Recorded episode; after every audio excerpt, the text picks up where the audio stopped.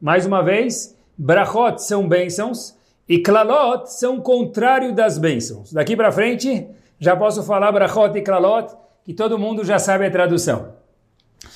Aparece duas vezes na Torá Kedoshá. Uma vez aparece em Sefer Vaikra, o terceiro livro, e uma vez aparece, a segunda vez aparece em Sefer Dvarim, no fim do Sefer Torah.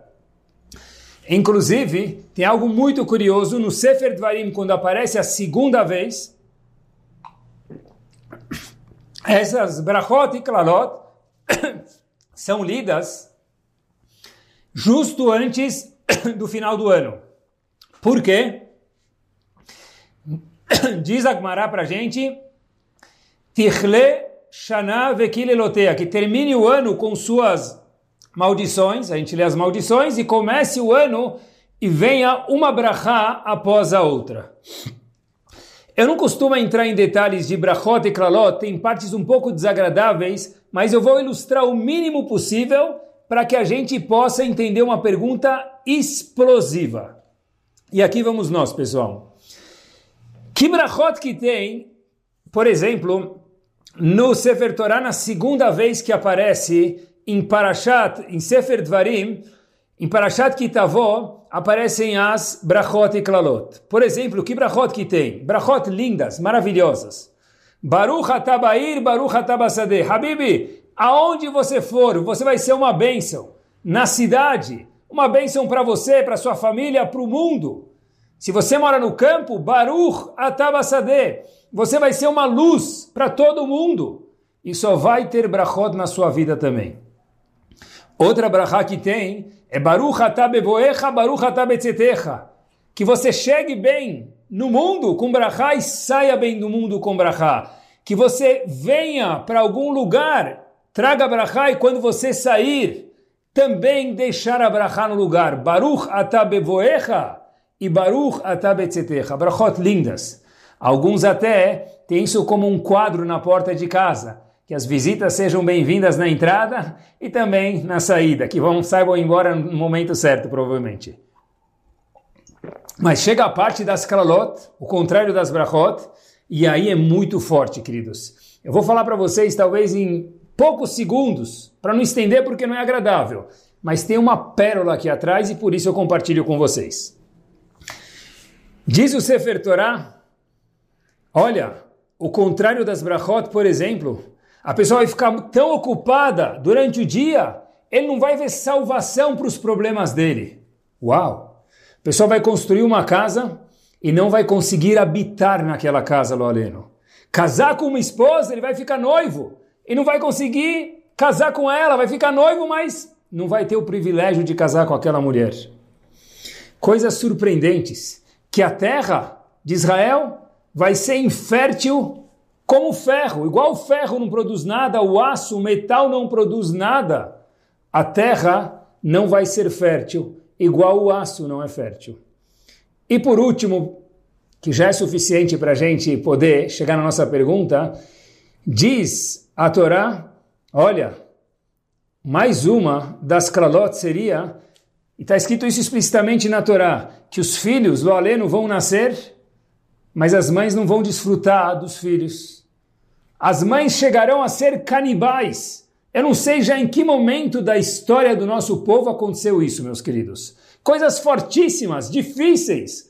Eu tentei resumir ao máximo quando estava escrevendo o shiur, preparando, porque é difícil até de repetir isso. E o Baal Koré lê uma atrás da outra. Essa é a tradução explícita do que está escrito na Torá. Agora a pergunta que se faz é why? Lama and pourquoi? Como que alguém ganha brachot maravilhosas, Baruch Hatabair, Baruch Hatabasadeh, ou como longe de nós uma pessoa pode ganhar klalot horríveis, como a gente mencionou há poucos segundos aqui no Shiur. Diz a Torá eu quero que vocês escutem isso não como algo fofo, algo Hello Kitty, queridos. Algo que Hashem falou, que isso é o cérebro de Hashem. A Torá Kedoshá é uma exposição do que Hashem pensa. É como se fosse, obviamente, o cérebro de Hashem Kaviachol. Por que que vem brachot, porque a pessoa cumpre as mitzvot, óbvio. E por que, que vem o contrário das brachot? Surpresa. Talvez alguns possam até continuar o pasuk depois que eu começar. Mas eu vou fazer uma pergunta espetacular para vocês. Diz o pasuk, Tachat, Habib, sabe por quê? Terão o contrário das klalot lo aleno, Deus me livre? O contrário das brachot? Por quê, melhor dizendo? Tachat, pelo fato, Asher lo avata et Hashem elokecha, porque o Yehudi, homem ou mulher, jovem ou idoso, conhecedor ou não conhecedor, independente, não trabalhou Hashem, besimcha, yuhu, happiness, smile, feliz, é isso mesmo, de bom grado, ubtuv levav, com coração pleno, tá de boa, tá numa nice, enquanto está fazendo as mitzvot, merov kol, mesmo que ele tinha muitas coisas, porque a simcha não está atrelada a ter mais necessariamente. Do nível básico, sim, mas do básico para cima, não depende disso. Das posses, estar mais feliz ou não. Ou seja, por que aquelas clalot que a gente mencionou, mães canibais, ficar noivo e não conseguir casar, construir uma casa e não poder habitar, o, te, o, o terreno infértil como metal. Por quê? Uma razão porque você não deu um sorriso antes de colocar tefilim, ou porque você não deu um sorriso antes de acender as velas de Shabbat, minha senhora? Uau! Peraí. Duas perguntas fortíssimas. A primeira é, ok, simcha é legal, é bonito, é um tempero importante. Mas todas as kalalot, e Hashem que diz isso, por uma razão, por não ter feito as mitzvot com simcha? Peraí, mas ele fez as mitzvot. Ok que faltou simcha. Então talvez não ganhe brachot, mas ganhar klalot por isso, dificílimo de entender. Porque ele fez as mitzvot ou não fez? É a Torá que ele fez. Só que sem simcha. Mais ainda difícil, pessoal, é o seguinte. Logo antes do Pasuk falar que a razão das klalot é porque a pessoa fez as mitzvot, só que sem alegria, sem simcha, a Torá Kedoshá nos diz que o seguinte, que lo shamata bekol Hashem elokecha. Habibi, tenho notícias desagradáveis, diz Hashem. Já que você não escutou minhas, minhas, minha voz, meus mandamentos, lishmor mitzvotav vechukotav ashetzivach, que eu te obriguei, por isso vem as klalot. Peraí, eu fiquei confuso quando li a Torá. Um passuco depois do outro. Um passuco diz é porque a pessoa não cumpriu as mitzvot. Logo em seguida, dois psukim em seguida está escrito porque a pessoa fez as mitzvot sem alegria. Ele fez ou não fez? E se o problema é sem alegria, por ter feito mitzvot sem alegria, se merece klalot? Talvez não merece brachot? Talvez, eu não sei. E mais uma pergunta espetacular, e aqui desenrolamos o shiur. Segunda e última pergunta é o seguinte: tem algumas coisas que são muito especiais na nossa Torá Kedoshá. São fascinantes. É incrível. Hashem criou o mundo organizando o mundo anos e anos, e a Kadosh Baruch cria o mundo. Adam Arishon vem para o mundo. Adam Arishon era pai e mãe no RG dele, filiação Hashem. Uau, Havá, uau, que pessoas espetaculares espiritualmente falando. O mundo perfeito. Só que a gente sabe que a história talvez seja bonitinha em Hollywood, na Torá não foi. Porque teve de Adam Arishon até Noah dez gerações. Logo depois, nós sabemos isso do Perkei Avot, dez gerações, vem o dilúvio. Mais dez gerações chega Avram Avinu. Ou seja, por 20 gerações, desde Adão Arishon ter sido criado um mundo espetacular, o mundo começou a ficar em decadência, caindo cada vez mais. É difícil de ler. Até que 20 gerações depois do mundo ser criado, aparece o grande homem, aparece o grande ator, aparece o grande personagem que será o primeiro dos nossos avós, Avraham Avinu. Avram Avinu vem num mundo onde a palavra Deus, a palavra Hashem, a palavra Kadosh Baruch Hu, ou qualquer outro sinônimo, me permitam a falta de delicadeza, é uma palavra feia. Porque não havia Deus no mundo. Na época de Avram Avinu, haviam idolatrias, muitos deuses, plural. Deus único? Não havia. Como Avram Avinu, que não inventou o monoteísmo, porque Adam Arishon já era monoteísta, como ele, 20 gerações depois de terem esquecido de tudo de tão belo que Hashem existe, Avram Avinu reinstituiu o monoteísmo no mundo. Porque prestem atenção, não é igual, com todo respeito, óbvio, a fazer kiruv hoje em dia. Hoje em dia fazer kiruv é um grande mérito, inquestionável, mas já tem Eudim no mundo, é aproximar os Eudim da Yahadut. Na época de Avram Avinu, não existia a palavra Yahadut, não existia monoteísmo era aproximar eles de algo que nunca houve. Como Avram Avinu teve tantos adeptos. A Nefesh, Asher Asub Haran. Diz o Passu que Avram Avinu trazia para a Torá, para o judaísmo, para o monoteísmo, homens e Sará, sua esposa, as mulheres. Que artifício que ele usava num mundo tão escuro. E quem queria escutar ele? Noah não foi bem sucedido. O que, que Avram Avinu tinha? que Noah não tinha. 20 gerações sem saberem o que é Hashem. Inclusive, Avram Avinu é chamado Avram a Ivri, não é o hebreu. Pode traduzir em português para hebreu como quiser. Mas Ivri, dizem nossos sábios que estava o mundo inteiro de um lado. E Avram Avinu era único no outro time. Ou seja, Avram Avinu teve que sozinho, ele e sua esposa, trazer pessoas de volta. Como ele cativou essas esposas? E o que, que tem para nós aprendermos hoje no século 21?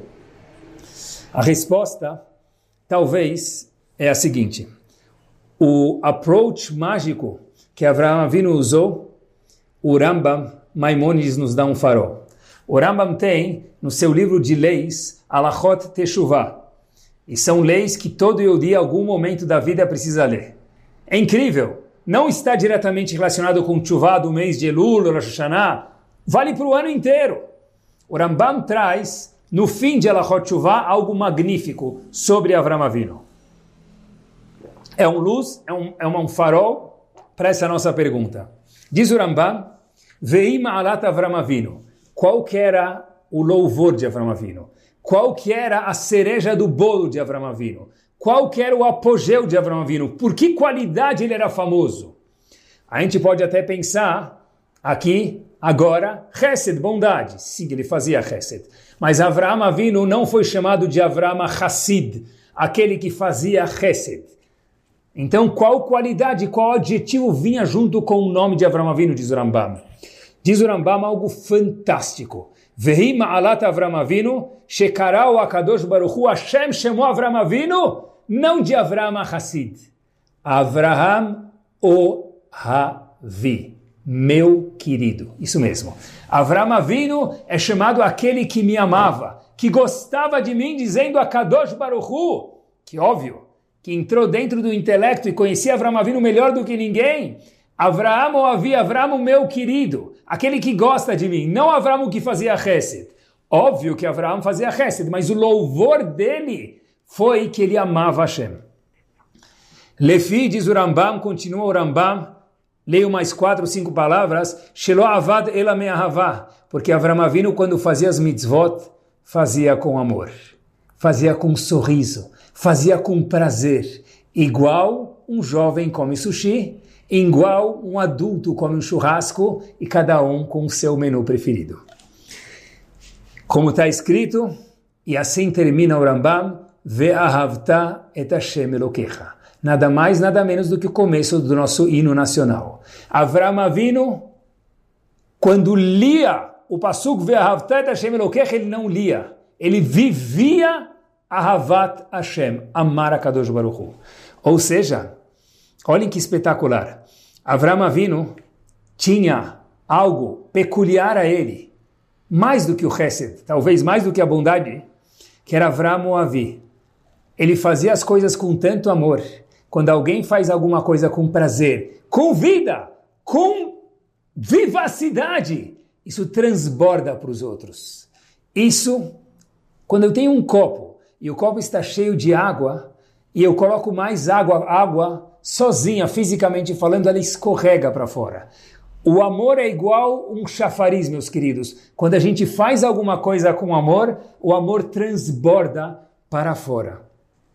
E é óbvio que Avram Avinu tinha Irat Shamayim também, tinha temor a Hashem. Certeza. Fato é que depois de Avram Avinu ter passado nove, dez testes, no décimo teste Hashem fala, uau, atayadati, agora, now, atá Ain, agora, diz Hashem para Avram Avinu, depois de você ter passado o décimo teste Akedat Yitzhak, Kir'e Elohim que você, Avram Avinu, é alguém temente a Kadosh Baruch Hu. Hashem dizendo. Óbvio que Avram Avinu tinha Irat Shamayim, temor a Hashem, porque especialmente no século 21, que, que vale um homem, que, que vale uma senhora sem Irat Shamayim? Difícil, quase que nada. Irat Shamayim é muito importante. Porém, o impacto de Avram Avinu para as pessoas do lado, qual que era? Avraham ou Ravi. Por quê, pessoal? Porque nós impactamos alguém, não por querer, sem querer, no natural, que é o mais gostoso, quando nós vibramos no que nós fazemos. Deixa eu exemplificar para vocês. Que exemplo melhor do que um torcedor de time de futebol? Não vou falar o nome, porque cada um torce para um time diferente. O nome, cada um coloca na cabeça dele. O time que for, o time que for, futebol, beisebol, o que for. Vamos pegar futebol, meus queridos. Ele ama o time, time dele, ele vibra. A bola está sentado no estádio olhando o jogo de futebol, a bola está correndo em direção ao gol. A gente vê o torcedor mexendo com a bola, ele vai junto com a bola.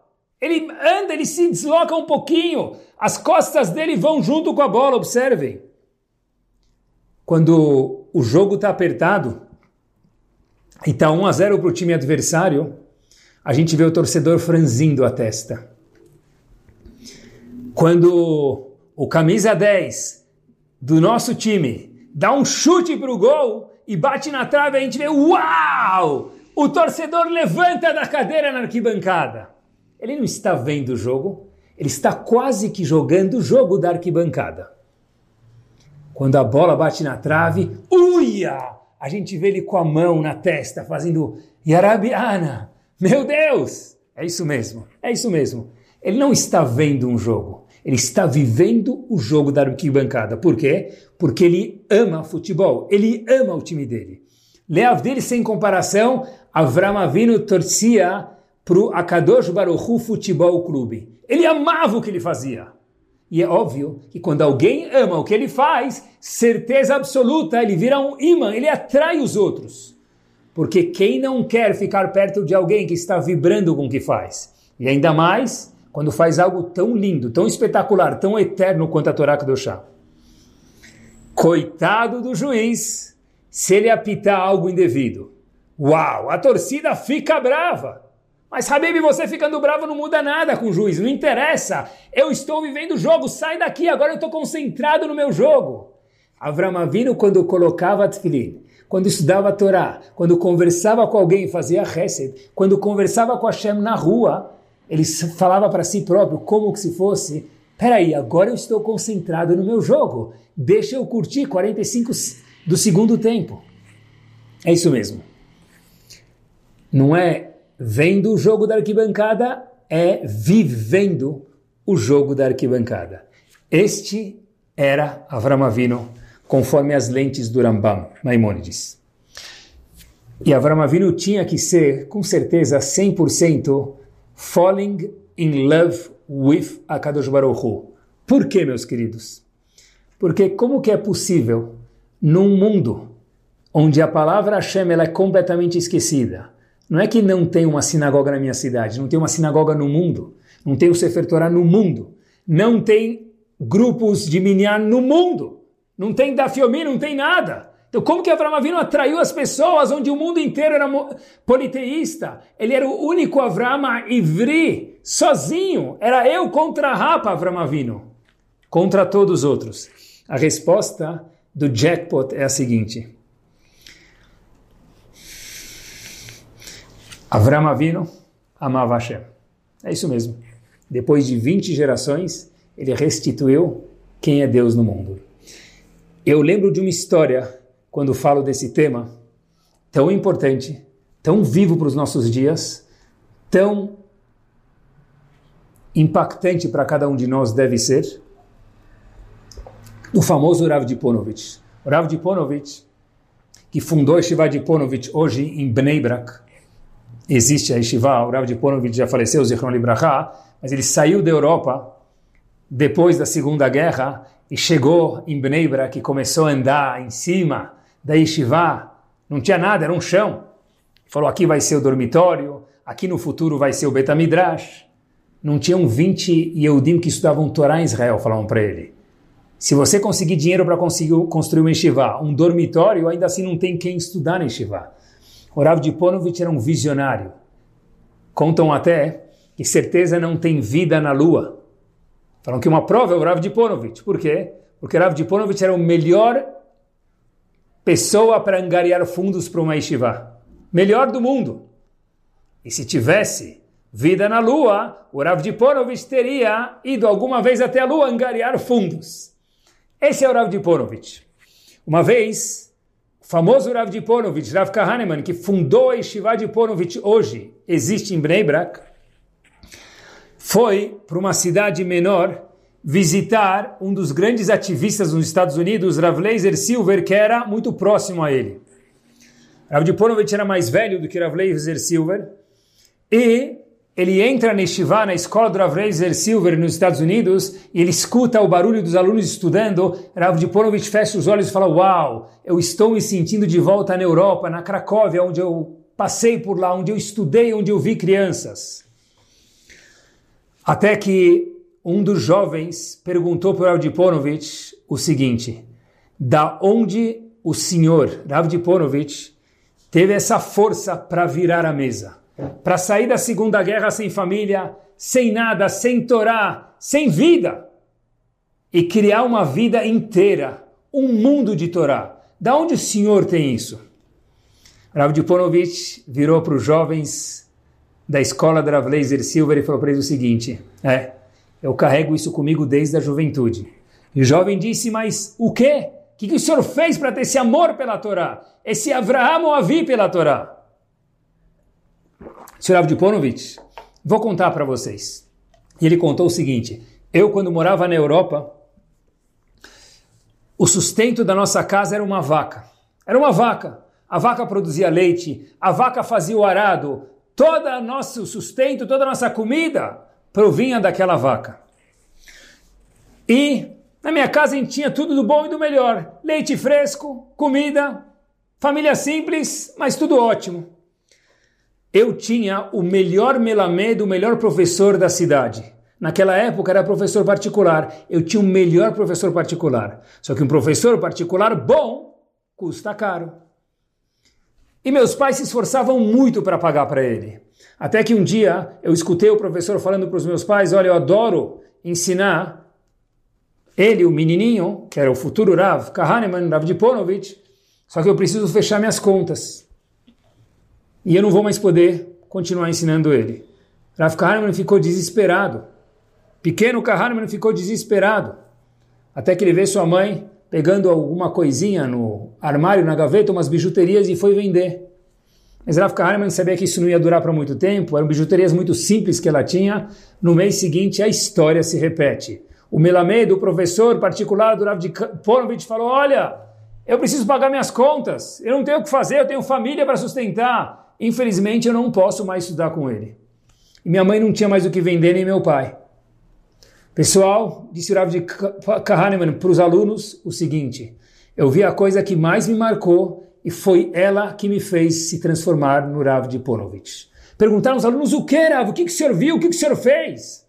Ele disse o seguinte, como se fosse a coisa mais normal do mundo, e aqui está o show, o glamour da história. Como se fosse a coisa mais normal do mundo. Eu vi meu pai levando a nossa vaca, a nossa mimosa, a pé, saindo do curral, saindo da porta de casa, andando numa rua, 10 quilômetros até a feira mais próxima. Eu vi que meu pai foi com a vaca, que era o nosso leite, era o nosso arado, era a nossa vida, era a nossa conta bancária, era tudo. E voltou sem a vaca. E eu perguntei para o meu pai, mas por quê? Meu pai respondeu como se fosse a coisa mais natural, mais comum e mais simples do mundo, por quê? Para pagar o seu melamed. Que mais importante tem do que isso? Ensinava de Ponovitch para aqueles jovens, daqui, dos meus pais, desde a minha juventude, eu aprendi até amor pela Torá. Amor pela Torá. E quando se tem amor pela Torá, tudo fica fácil. Porque quando a gente gosta de alguma coisa, a gente é capaz de chegar no estádio três horas antes do jogo, ficar no metrô Itaquerão com centenas de pessoas. Talvez o cheiro não seja dos mais gostosos, o ambiente talvez seja um pouco desagradável, o sol. Mas não interessa, é vai Corinthians.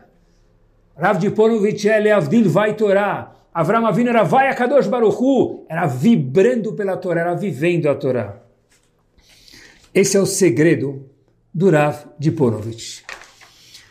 Falando em Avram Avinu, eu acho que essa ideia exemplifica algo que para mim foi sempre um pouco difícil.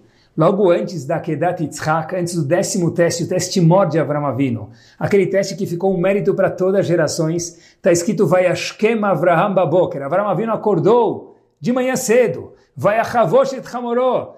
Ele selou o seu próprio burro para ir em direção a fazer a Kedat Yitzhak. Irashi lá pula da cadeira e comenta sobre o Pasuk. Avram Avinu era milionário. Por que ele teve que selar o burro dele? Mandava um ajudante fazer isso. Diz Rashi, boa pergunta.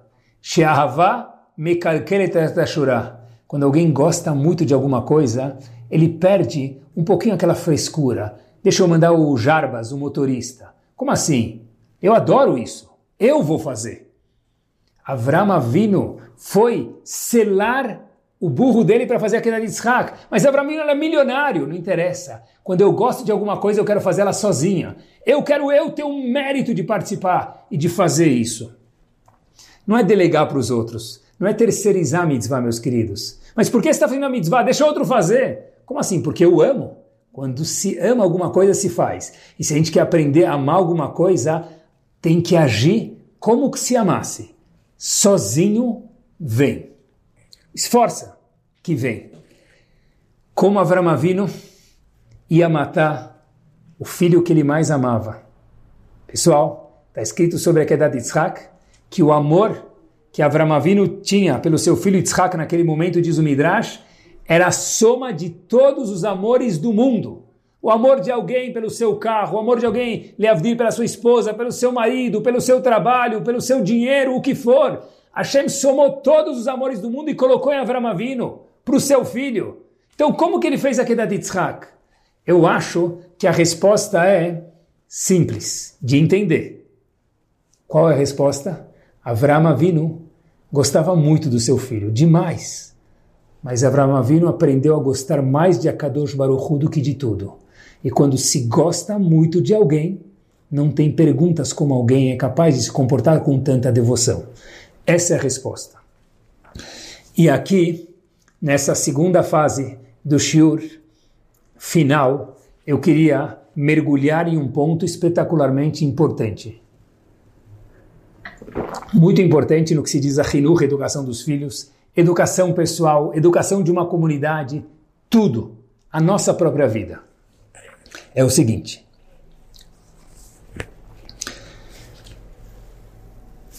Se a gente puder dar um insight psicológico, talvez na ideia que a Torá está transmitindo para a gente aqui, eu diria que o, o insight é o seguinte: a maior indústria do mundo, a maior indústria do mundo em volume monetário, qual que é?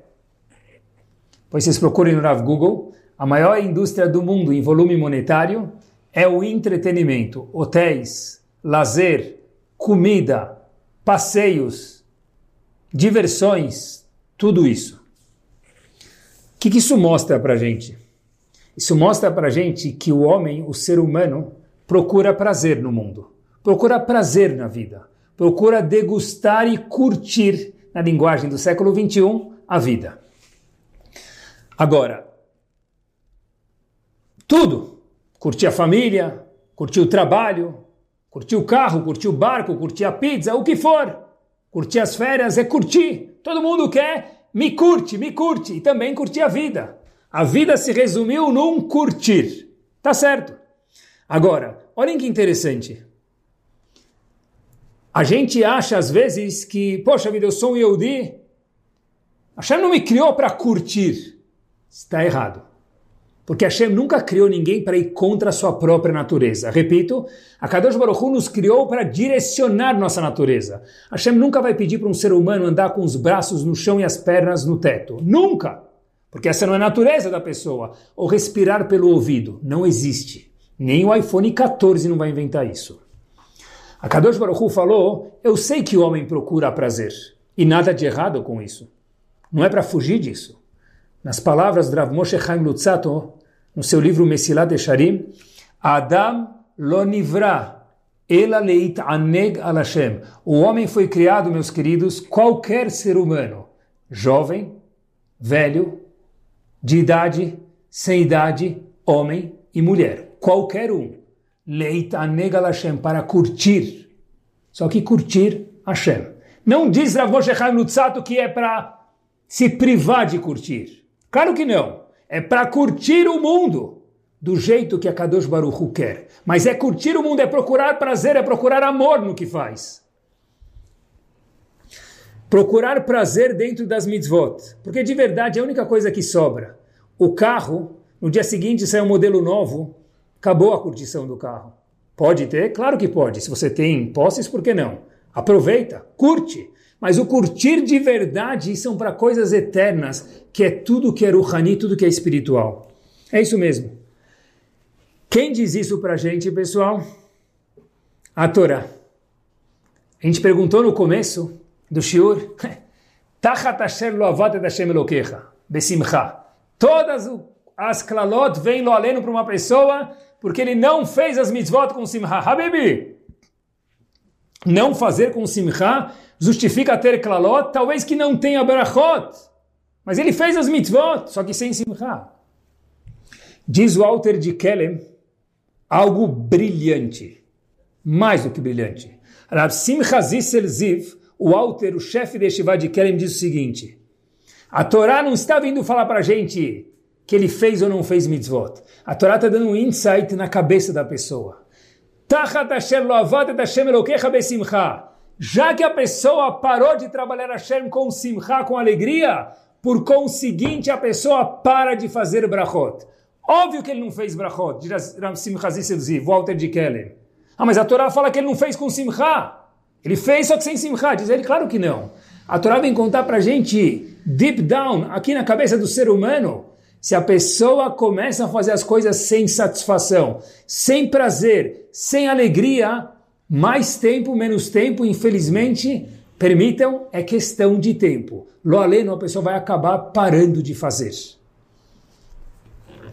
O Passuk falou, a gente perguntou no começo, que a pessoa não fez as mitzvot, depois fala que ele só não fez com simcha, simples a resposta. Não fazer com simcha faz com que a pessoa pare de fazer. Inclusive, Rav Salomon lembra uma vez, Rav Matityahu Salomon, Mashgiach de Shiva, de Gateshead e depois em Lakewood, falou uma vez, escutei isso da boca dele, ao vivo, que a pessoa tem que de manhã, quando acorda nos Birkot HaShachar, falar as palavras Ve'arev na Hashem Eloqueno com um pouquinho mais de amor, com um pouquinho mais de calma, com um pouquinho mais de sorriso. Ve'arev, Arev é doce. Na Hashem Eloqueno de Toratecha, que Hashem, as palavras da Torá sejam doces para nós. Vetzetzaeno para os nossos filhos, Vetzetzae, para os nossos descendentes. Diz ele, em nome do Tur, ele leu o Tur, eu lembro, estava presente, incrível. O Tur fala quanto é importante isso para que nós possamos gostar das mitzvot e nossos filhos também. Porque se eles não gostarem, meus queridos, infelizmente é uma questão de tempo. Diz a Torá Kudoshá, sem simcha, a pessoa acaba parando, infelizmente, de fazer. A pessoa precisa procurar ter simcha no que ele faz. E que delícia Que delícia, que prazer ser um Yehudi. Que delícia poder estar conectado com Hashem. Que delícia ser uma pessoa que vai ser eterna, que depois de 120 ele continua vivendo. Porque ele é uma pessoa que tem Ruhaniut, espiritualidade, mitzvot, dentro de si. É um presente de Hashem. Como se aproxima Yehudi? Nada melhor do que o amor. Não é falando de Geinom, não é fazendo Gematriot. Tudo isso talvez pode ser que ajuda. Eu nem concordo que ajuda muito. Mas cada um, gosto não se discute. Mas é com amor é amando, é mostrando que se ama a Torá, mostrando que se ama outro Yehudi. Aí sim, foi isso que Avram Avinu fez. Meus queridos, um professor, um pai, tem que pensar, será que através da minha atitude de reprimir, eu vou fazer meus alunos, meus filhos, minha Keilah, minha sinagoga, quem for, ficar mais perto de Hashem ou mais longe? Então, eu vou conseguir que ele vá na sinagoga, mas se for na sinagoga com muita resistência e sem amor, e tem que perguntar isso para alguém que sabe como conduzir a situação. Se precisar de ajuda, por que não perguntar? Mas com resistência ele foi, mas é uma, duas vezes. Com amor, ele vai para sempre. A sabedoria é levar uma bala junto, é procurar se vira. Por isso que a gente tem criatividade, por isso que nós somos pais, drabanim, professores, diretores, cada um posto dele. Procura fazer com que ele goste, mesmo que faça menos. Se fizer com amor, vai acabar fazendo muito mais do que fazer como um me permitam amor. É amor e não amor. É isso mesmo. Sabe que, olhem como é espetacular isso. Teve um cientista russo, depois vocês procurem no Google, chamado Pavlov. Experimento de Pavlov, algo espetacular. Um médico, cientista russo no século XX. Pavlov fez o seguinte, seguinte experimento. Uma vez estava fazendo um curso de psicologia e eu aprendi isso, fui procurar de novo, achei magno. É o seguinte. Pavlov percebeu, tem documentado isso, procure no Google depois, que cada vez que ele colocava um cachorro com comida, o cachorro salivava. E ele mediu a quantidade de saliva que saía do cachorro. Então, colocava comida, o cachorro saliva. Comida, o cachorro saliva. É o que ele chamava de salivation reflex, reflexo de salivar. Depois, Pavlov fez o seguinte teste. Antes de dar comida para o cachorro, ele colocava o cachorro de um lado, de uma divisória com uma portinha pequena e batia na divisória e depois colocava a comida. O cachorro salivava. Batia na divisória e colocava comida. O cachorro salivava. Até que depois de muitas vezes Pavlov só batia na portinha atrás, da onde devia vir a comida, e mesmo sem vir a comida, o cachorro salivava. Porque o cachorro ligou bater na madeira como vai vir a comida, então ele já salivava de prazer. Até que Pavlov deu um passo adiante. Pavlov fez o seguinte: colocou uma música clássica e mandava comida. Música clássica e mandava comida. Depois de algumas vezes ele colocou música clássica para o cachorro sem a comida e o cachorro salivou. Experimento de Pavlov. É isso que nós precisamos fazer com nós mesmos e com os outros. Ligar, associar Torá com prazer para salivar. Que delícia! Foi isso que Pablo falou, não precisa nem de comida. É a associação de que bater na madeira ou fazer a música clássica, o que for, vem a comida depois. Isso que é o trabalho do Yehudi, associar a Torá Kedoshá com prazer. Procurar amar o que nós fazemos. O melhor professor não é aquele que sabe a matéria bem. Não é. Não é aquele que ensina melhor. É bom, é importante. O melhor professor é aquele professor que as crianças amam. E as crianças amam ele ou ela a morar por quê? Porque a morar, ou moré, ou professor, ou pai, ou a mãe, quem for, ama eles. Não dá para enganar. Quando nós amamos o que fazemos, amamos quem ensinamos, acabou. Pode saber menos, mas tem amor, vai muito mais longe, a aula flui muito melhor e cria muito mais oportunidades. A ideia no mundo inteiro, em tudo, é amar. Sortudo é aquele que ama o que faz. Não só faz o que ama, porque isso não dá. É aprender a amar o que nós já precisamos fazer. Esse é o cara mais rico do mundo. É o cara mais feliz do mundo. É isso mesmo. Eu queria só terminar com uma história magnífica e verdadeira. mais uma vez, de um homem que me tocou muito na minha vida. Nos poucos dias que conheci ele, tet a tet, Rav Matityahu Salomon Shlita. A história se passa num avião, começa a história num avião saindo de Lakewood, New Jersey, nos Estados Unidos, indo à Rússia. Rússia, logo depois que abriram a muralha, que foi permitido ensinar a Torá, onde Yehudim ficaram anos e décadas longe de qualquer contato com a Torá Kedoshá. A delegação vai com Rav Salomon para a Rússia visitar alguns Yehudim. E óbvio que esses Eudim tinham pouquíssima oportunidade até então de aprender Torá, saber o que é a Torá, um Aleph Bet ou um Shema Israel sequer. Óbvio, mas para receber o grande Rav Salomon, junto com o Rav daquela cidade, eles estavam usando o kippah.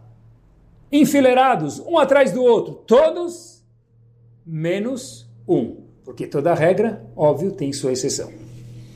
Yuri, Yuri, na Rússia, não estava usando o kippah. Rav Salomon pergunta para ele, um atrás do outro, cumprimentando, dando brachá um, para um menino atrás do outro, qual é seu nome? Ele vira para Rav Salomon e diz, Yuri. E Rav Salomon pergunta para ele, Habibi, ou não Habibi, sei lá, por que você está sem kippah, meu querido? Yuri fala, porque eu não preciso, eu já tenho proteção. Rav Salomon não entendeu.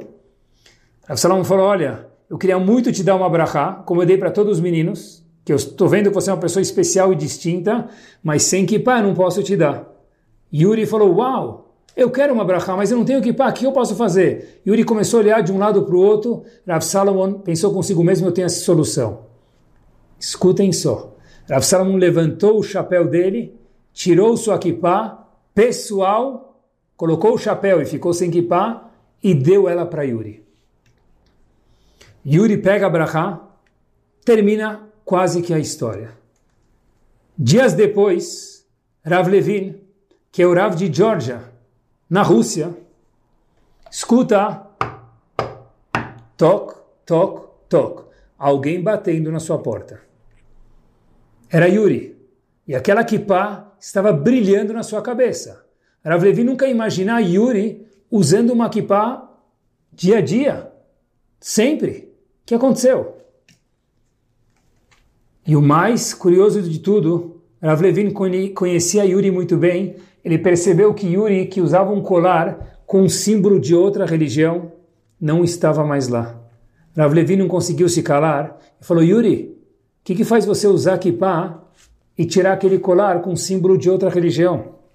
Você é um Yehudi, mas tantas vezes a gente conversou sobre isso e nada deu certo. Yuri falou para Rav Levin, o Rav de Georgia, na Rússia, o seguinte: Rav, eu nunca queria usar kippah. Por quê?